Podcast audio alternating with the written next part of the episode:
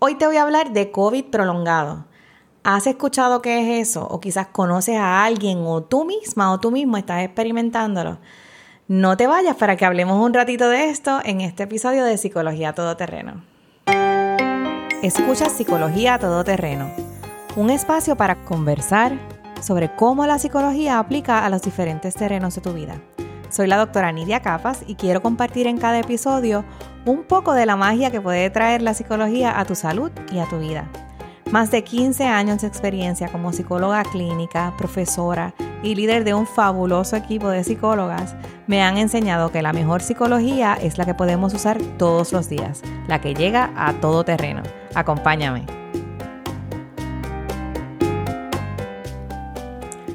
Hola, Gracias por estar conmigo en este capítulo nuevo de Psicología Todoterreno. Y hoy tengo un tema importante que me alegro de tener este tiempito para conversarlo contigo. Y es el tema del COVID prolongado. Hace una semana me invitaron a hablarle a un grupo de profesionales de la salud precisamente sobre el tema del COVID prolongado y los efectos de salud mental y dije, qué buena oportunidad también para compartir esta información contigo que me estás escuchando. Y quizá esto es un tema que no hemos escuchado mucho. Yo siento que quizás se ha escuchado hablar más de COVID prolongado. Yo le escuché las noticias de Estados Unidos y en algunos noticieros a través del mundo, pero la verdad es que no he escuchado mucho sobre el desarrollo de COVID prolongado aquí en Puerto Rico y no sé si me estás escuchando de otro lugar en el mundo, si lo has escuchado tú en el sitio en donde estás viviendo. Pero no importa si lo has escuchado o no, es un tema bien importante de discutir porque es algo con lo que estamos trabajando. Ahora que ya conocemos más sobre el COVID y su desarrollo, estamos empezando a encontrar qué pasa con la secuela del COVID, qué pasa aún cuando contraíste COVID y, se, y ya se fue, y qué está pasando ahora con un por ciento de esas personas que estuvieron expuestas a COVID. Eh, y que ahora están padeciendo una secuela de síntomas importantes y que merecen atención. Así que mi idea el día de hoy no es que salgas experta o experto en COVID prolongado, sino que puedas empezar esa conversación para saber qué significa para ti, para tus seres queridos y quizás si trabajas en el campo de salud para tus pacientes, el desarrollar síntomas de eh, COVID prolongado y qué se puede hacer al respecto. En específico, por supuesto, me voy a enfocar en el área de salud mental, porque ese es el área que trabajamos aquí en psicología todoterreno, pero es importante que si entiendes que algunas de estas cosas te están pasando, busques ayuda. Así que no le voy a dar más preámbulos, la idea entonces de hoy es discutir un poquito sobre COVID prolongado, hablar de lo que significa, cuáles son las consecuencias en términos de salud mental y empezar a hablar sobre qué cosas podemos hacer al respecto. Pero antes inclusive de hablar de COVID prolongado, cuando hablamos de salud mental, tenemos que transportarnos y mirar cuál era el escenario de salud mental aún antes y durante COVID, ¿verdad? Así que en Puerto Rico, por ejemplo, antes de COVID vinieron unos terremotos que fueron un escenario importante y que afectaron la salud mental de mucha de la población en Puerto Rico y quizás donde tú has vivido también eh, estuvieron expuestos a muchas otras cosas que de por sí ya van deteriorando o van teniendo un impacto, debo decir, en, en términos de salud mental. Así que desde antes de COVID y una vez anuncian el COVID, entonces tenemos el efecto no solamente de la ansiedad que se relaciona al, cuando no sabíamos cuál era la enfermedad y, toda la ansiedad de contraerla, sino también la relacionada al encierro y esas medidas de lockdown que sabemos ahora que tuvieron un impacto fuerte y detrimental en aspectos de salud mental para la población general y en gran parte para niños, ¿verdad? Así que todo eso es como, en, en inglés sería como el backdrop, eso es lo que estaba pasando antes de, que empezáramos a saber cuáles iban a ser los impactos y cuál es la secuela de COVID. Y eso es importante porque sabemos a través de un estudio que hizo JAMA o el Journal of the American Medical Association, donde repasaron los expedientes de las personas que están empezando a mostrar COVID prolongado y encontraron que aquellas personas que desde antes de contraer COVID ya estaban experimentando algún tipo de distrés psicológico, tenían más probabilidades aún de desarrollar COVID prolongado. Y eso no quiere decir para nada que el COVID prolongado tiene que ver, eh, es mental. Lo, que, lo único que quiere decir eso es que una persona que ya estaba experimentando estrés desde antes de contraer COVID, el sistema entonces estaba en una condición tal que lo hacía propenso a desarrollar o más probable que desarrollara COVID prolongado. Así que esos son algunos de los factores. El otro factor que es bien importante y que tiene que ver también con todo este aspecto de la pandemia es la noticia que recientemente nos dio el cirujano general de los Estados Unidos, donde nos dice que la soledad es detrimental para la salud pero no solamente para la salud mental. La soledad es detrimental para la salud física. De hecho, es tan dramático el efecto de la soledad que el cirujano general nos alerta de que la soledad puede ser más detrimental a tu cuerpo que inclusive fumar, que sabemos que es una de las condiciones que nos predispone más a enfermedades físicas. Así que Vamos a poner toda esa mezcla de eventos que estaban pasando antes de la soledad que se genera a través del lockdown o del encierro y de esa asociación entre el distrés psicológico y el empeoramiento de la salud mental. Eso es como lo que estaba pasando en nuestro entorno antes de comenzar nosotros a saber lo que estaba pasando con COVID. ¿Y por qué traigo esto? Porque de por sí ya estamos hablando de que nuestra sociedad, de que nosotros, de que tú como persona, estamos bien necesitados de estrategias que nos ayuden a mejorar o a mantener nuestra salud mental, que estemos saludables, que, que experimentemos bienestar en nuestro día a día.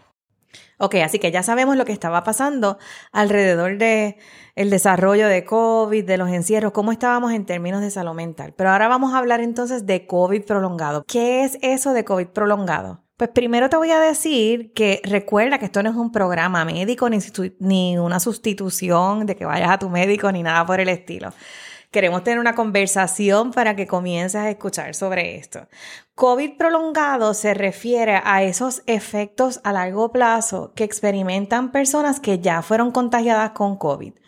Quiere decir que si experimentaste COVID o aún en personas que ni se dieron cuenta que se habían infectado por COVID, luego de que ya es, pasa esa etapa aguda de que diste positivo y y pasaste por la enfermedad, empiezas a desarrollar una serie de síntomas que no tenías antes.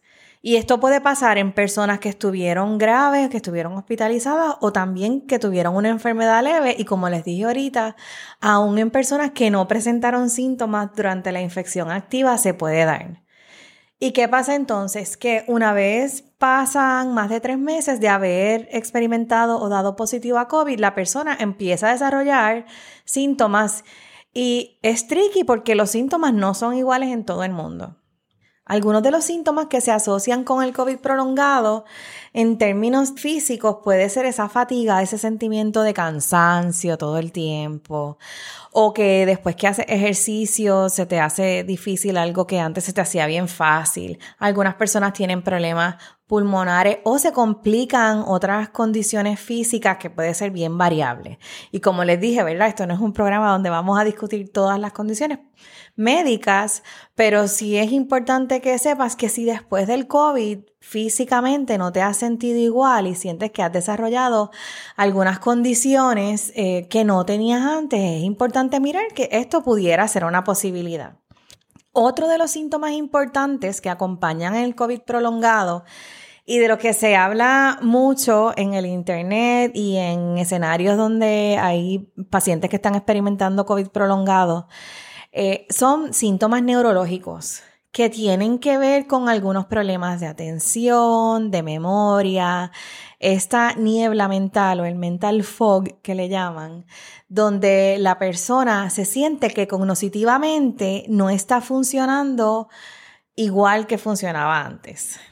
Y además de estos problemas neurológicos, también hay problemas de salud mental que pueden ir desde sentimientos de tristeza, ansiedad, etcétera, etcétera. Así que te voy a hablar un poquito de esas manifestaciones para que las conozcas.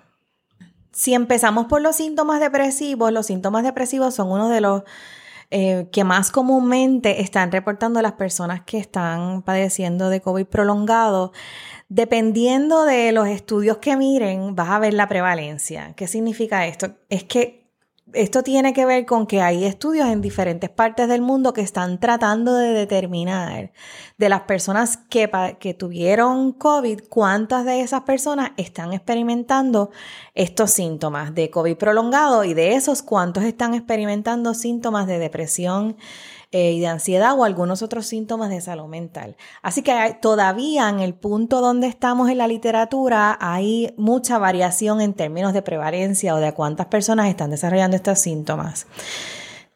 En el área de síntomas depresivos, por ejemplo, la literatura en general nos dice que de un 35 a un 45% de los pacientes que tienen COVID prolongado están experimentando síntomas depresivos. Según el Departamento de Salud, en Puerto Rico, un 12% de las personas que experimentan COVID prolongado están reportando también que tienen síntomas depresivos. En términos de ansiedad, vamos más o menos por el mismo número, un 30% de personas, 16% en, según el estudio que se hizo en Puerto Rico por el Departamento de Salud. Y con ansiedad podemos notar que quizás una de las manifestaciones más comunes le llamamos la ansiedad generalizada, que es eh, en términos bien sencillos, estamos experimentando ansiedad por un sinnúmero de cosas, no por una cosa en específica. Así que no es que me da miedo salir, sino que hoy me da miedo salir y mañana estoy preocupada por una llamada que no hice y el día después de eso me preocupa algo del trabajo y todas esas diferentes ansiedades me mantienen en un nivel donde no estoy funcionando óptimamente, ¿verdad? Donde no me siento saludable por el nivel que estoy experimentando ansiedad. Y es importante hablar de esto porque todos experimentamos ansiedad en algún momento, así que no queremos decir que si estás experimentando ansiedad tienes un problema, ¿verdad? Es cuando esa ansiedad llega a un punto que no me deja funcionar bien, que ya no estoy eh, trabajando bien, que no me puedo llevar bien con mi familia, que ya está empezando a afectar mi día a día. Entonces, estamos hablando de un problema donde necesitamos buscar ayuda. Otros problemas que están relacionados en el área de salud mental eh, son los problemas del sueño que se experimentan también por bastantes personas que tienen COVID prolongado. Eh, está del 34 al 50%. Eh, nos hablan los estudios en general, el 18% según el Departamento de Salud de Puerto Rico. Y la neblina mental, de la que ya hablamos, que es este concepto, era como cognoscitivo de que mentalmente no me siento igual, no tengo la misma capacidad de memoria y de concentración. Y los estudios tienen mucha variabilidad, van de un 7 a un 68%. En Puerto Rico se está reportando un 18% según el Departamento de Salud. Ok, pues según nos dice la literatura, esas son las manifestaciones más comunes en términos de diagnóstico. Pero yo te quiero hablar que salud mental va mucho más allá de tener o no tener un diagnóstico. Y hay otros componentes bien importantes de salud mental que tienen que ver con el COVID prolongado y no significan necesariamente que tengamos un diagnóstico eh, o no. Y uno de los bien importantes es los cambios en funcionalidad. Cuando yo comienzo a sentir que mi día, que lo que me está pasando me afecta a mi día a día, estamos hablando de que necesitamos ayuda en términos psicológicos, no porque tengamos un problema de salud mental, sino porque estamos experimentando unos cambios importantes. Según el Departamento de Salud de Puerto Rico, en este mismo estudio donde se estaba estimando la prevalencia de esta secuela de COVID prolongado, encontraron que un 77% de las personas que están experimentando COVID prolongado sienten que hay una diferencia, que se ha afectado las actividades cotidianas. Así que de entrada aquí hay un cambio importante en la capacidad de llevar a cabo actividades del día a día y esto plantea que tenemos un reto en el ajuste y que necesitamos apoyo para podernos ajustar y poder superar este reto de, de este cambio que estamos experimentando que es significativo en nuestro día a día.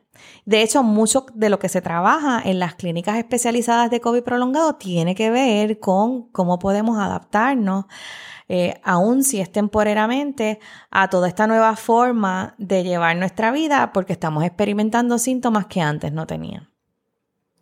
El segundo componente importante de salud mental, que no necesariamente es un diagnóstico, son los cambios en las destrezas neurocognitivas.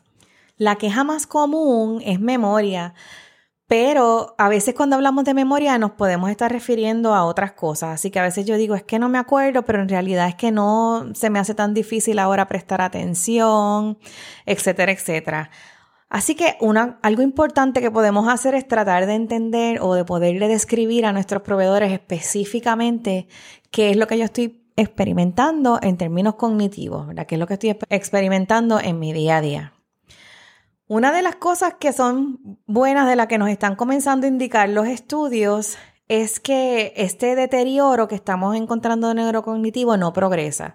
Así que es diferente del Alzheimer, donde empezamos con un poquito de pérdida de memoria y después se va deteriorando, nos vamos empeorando. En el caso del, del deterioro que tiene que ver con COVID prolongado, no estamos observando hasta ahora, ¿verdad? Esto es bien nuevo, pero no se está observando que haya un progreso. Así que si el problema ha sido de memoria, se queda igual, no, empeora.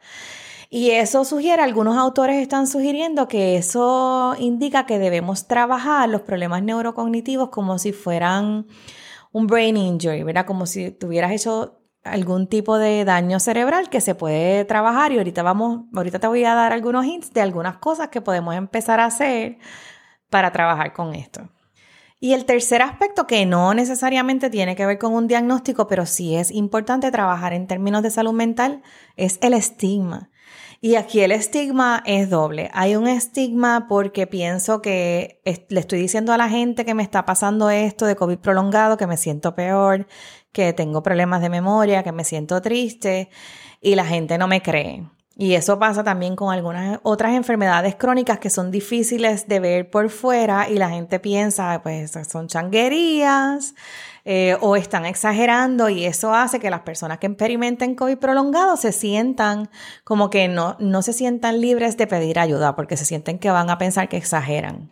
Así que hay miedo a pedir ayuda. Y el otro aspecto importante de estigma es el que conocemos y es el estigma de buscar ayuda en términos de salud mental, porque pensamos que buscar ayuda de un profesional de psicología significa que debe haber algo malo con nosotros, en lugar de pensar que estamos buscando ayuda porque queremos sentirnos mejor y que tenemos tener nuestro bienestar.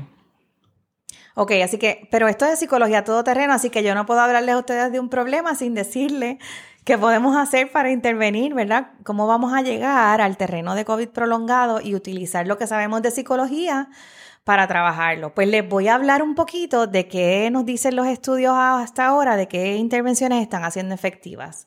No las voy a cubrir todas, pero les voy a dar ideas de algunas para que sepan cómo pueden comenzar a buscar ayuda.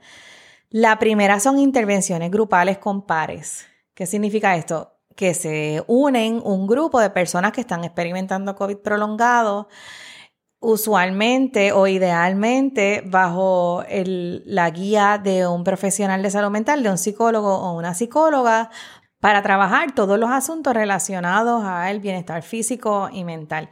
Y hay mucha evidencia hasta ahora de que los grupos, no importa si son grupos virtuales o son grupos presenciales, están siendo bien efectivos. De hecho, uno de los estudios eh, que les voy a dejar en, la, en las notas del, del, programa al final, si alguien quiere hacer, usarlo para referencia, reportan que hasta un 70% de las personas que han participado en grupos dicen que han sentido algún efecto positivo en su bienestar psicológico. Así que no me sorprende, ¿verdad? Es esa capacidad de nosotros conectarnos con personas que están pasando por lo mismo y que nos hacen sentir que no estamos locos y que hay alguien que me entiende y uno siente un poco de esperanza de que podemos trabajar hacia resolverlo. El otro aspecto que está funcionando es la rehabilitación, es mirar toda esa parte cognoscitiva de la que hablamos, el fog o la neblina mental, eh, esos problemas con memoria, etcétera, etcétera, mirarlo desde la perspectiva de la rehabilitación cognoscitiva. Y nosotros tenemos muchos profesionales que trabajan ya desde hace muchos años, no es con long COVID, pero sí trabajan con, con rehabilitación neurocognitiva. Así que comenzando desde los profesionales de neuropsicología que nos pueden ayudar a entender específicamente cuáles son las áreas cognitivas que están afectadas. Y una vez yo sepa eso, comenzar a pensar en rehabilitación, puedo buscar profesionales de neuropsicología como hablamos, pero también hay profesionales bien competentes en el área de terapia ocupacional, terapia del habla, que nos pueden enseñar, mirándolo como si fuera ¿verdad? un daño cerebral que tuvimos, nos pueden ayudar con rehabilitación a recobrar o a mejorar muchas de esas capacidades que sentimos que perdimos una vez fuimos diagnosticados o una vez comenzamos a experimentar los síntomas de COVID prolongado. Así que rehabilitación es algo que está funcionando y que podemos buscar y que tenemos profesionales que están capacitados, una vez sepan qué es lo que nos pasa, para ayudarnos a superar esos déficits que ahora estamos comenzando a crear. Y finalmente, la última estrategia que voy a hablar es validación y apoyo validar a las personas queridas que nos dicen que están experimentando esto o si me escuchas y eres un profesional de salud, esa validación de un profesional de salud es una experiencia que puede ser terapéutica para, para un paciente. De hecho, una experiencia positiva con un proveedor nos, nos dicen eh, los estudios recientes que bajan significativamente las probabilidades de que una persona desarrolle síntomas de depresión. Así que una interacción positiva con un proveedor de salud tiene un efecto que puede ser terapéutico o protector. Así que tenemos que tener cuidado de decir cosas invalidantes, este, como, ay, nena, pero levántate, olvídate, échate para adelante, eso se te va a quitar. Y ayudar a la gente, quizás algo validante puede decir, debe ser difícil estar pasando por eso, o simplemente ofrecernos, ¿verdad? ¿Cómo puedo ayudar? Y evitar achacarle los síntomas de COVID prolongado a problemas de salud mental o estrés a decir, no, lo que tú tienes es estrés y ve, una vez este, manejes esa salud mental, se te va a quitar lo demás. Recuerden, yo siempre digo que siempre son las dos, nunca es una sola. No hay un problema físico que no tenga un aspecto de salud mental y no hay un aspecto de salud mental que no tenga una manifestación física. Así que es injusto decirle a una persona que está experimentando eh, por una enfermedad que es mental. Así que vamos a evitar eso. Y vamos a buscar información y ofrecer lo que tengamos. La mejor intervención es buscar un equipo clínico encontrar un lugar o una clínica donde yo pueda atender mis necesidades por profesionales de salud física y profesionales de salud mental. Así que trabajando en equipos que estén integrados, donde haya psicología, enfermería, medicina e idealmente otras profesiones de la salud, como hablamos ahorita, va a ser la mejor manera de yo poder implementar o comenzar a buscar ayuda. En un equipo de salud, los profesionales y las profesionales de psicología pueden ayudar ofreciéndole técnicas eh, de terapias que ya tenemos, comenzamos a tener alguna evidencia de la eficacia para trabajar con COVID prolongado, como Cognitive Behavioral Therapy, Acceptance Commitment Therapy, que ambas han sido muy buenas también para el trabajo de otras condiciones crónicas de salud. También los profesionales y las profesionales pueden ayudar con educación, empoderando a los pacientes para que se sientan bien sobre su condición. Y un aspecto importante que a veces no hablamos es ayudando a los pacientes y a las pacientes a comunicarse bien con el resto del equipo de salud, a poder tener esa, esa comunicación abierta sobre los síntomas y a vencer algunos de esos síntomas eh, que están relacionados al estigma del que hablamos anteriormente. Así que eso a bien grandes rasgos es un resumen de lo que sabemos hasta ahora del COVID prolongado, específicamente o quizás más específicamente de esos aspectos que están asociados a salud mental y que son importantes tomar en consideración.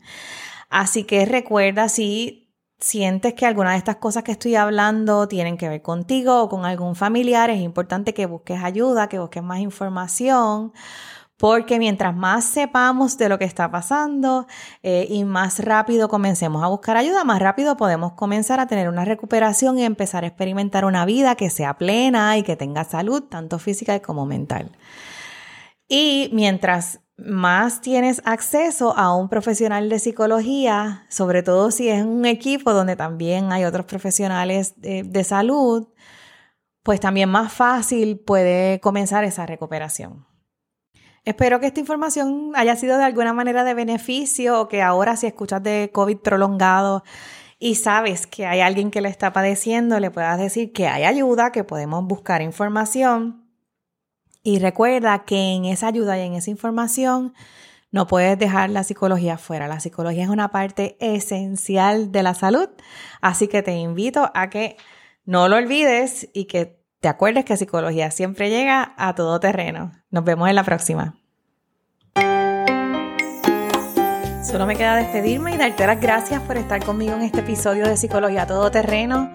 Si te interesa saber más sobre las referencias los estudios que utilicé para este capítulo, me puedes escribir a doctoracapas, psicología todoterreno o también puedes entrar a mi página de Facebook, psicologiatodoterreno.com, y me puedes hacer una pregunta o me comentas cómo te pareció el capítulo eh, y cualquiera que haya sido tu experiencia. Espero que este capítulo te haya sido de ayuda.